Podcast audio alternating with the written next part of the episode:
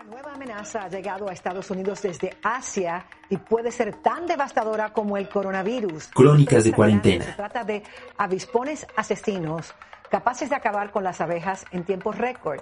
Y sin abejas, la humanidad pasaría... Avispones gigantes. Ojalá con eso la gente por fin se quede en su pinche casa. ¿Otra vez haciendo coraje? Aquí está tu sopa. Gracias. Es que es inevitable. Parece que nadie entiende, eso me estresa. Somos muchos los que estamos encerrados en casa y a nadie le gusta estar encerrado.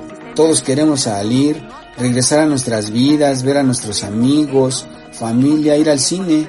Y no puedo creer que hay algunos a los que literal les vale madres lo que está pasando. Nadie conoce a alguien que esté enfermo del coronavirus. Que no los engañen, mi gente. El coronavirus no existe. ¿Ves? No creo que el COVID sea real. La gente se está muriendo allá afuera.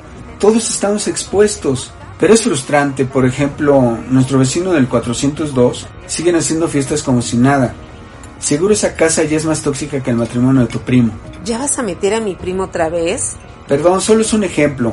El punto es, ¿de qué sirve que nos quedemos en casa si los vecinos van a dejar entrar al edificio a tanta gente que ni siquiera sabemos dónde han estado? Aparte, se ve que son de esos que les gustan los besos de tres. Gracias, ya terminé.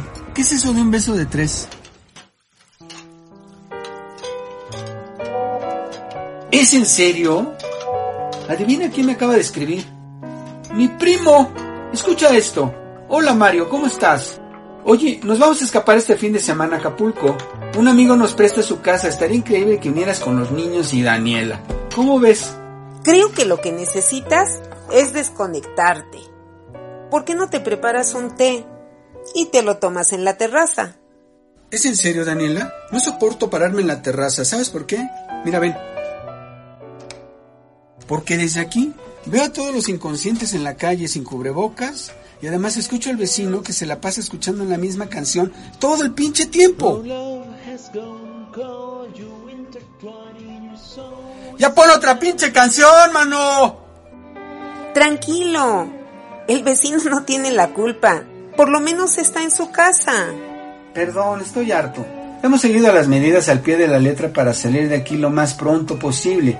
Pero si no trabajamos juntos, si no nos comportamos como una verdadera sociedad, esto va a durar una eternidad.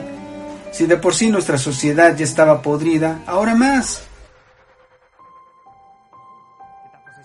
que ya es el sexto país del mundo con más muertes por Fue coronavirus. de dos hospitales. Eh, la velocidad de transmisión del Países que ya veían la COVID-19. salida hoy vuelven a elevar la guardia. En el Atlántico investigan los casos de dos bebés que se contagiaron con coronavirus. Ven, acompáñame a la terraza.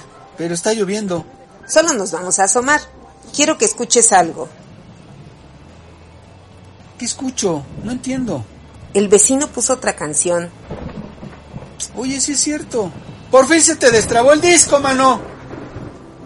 Si él pudo cambiar su canción, tal vez la gente también pueda comenzar a usar cubrebocas.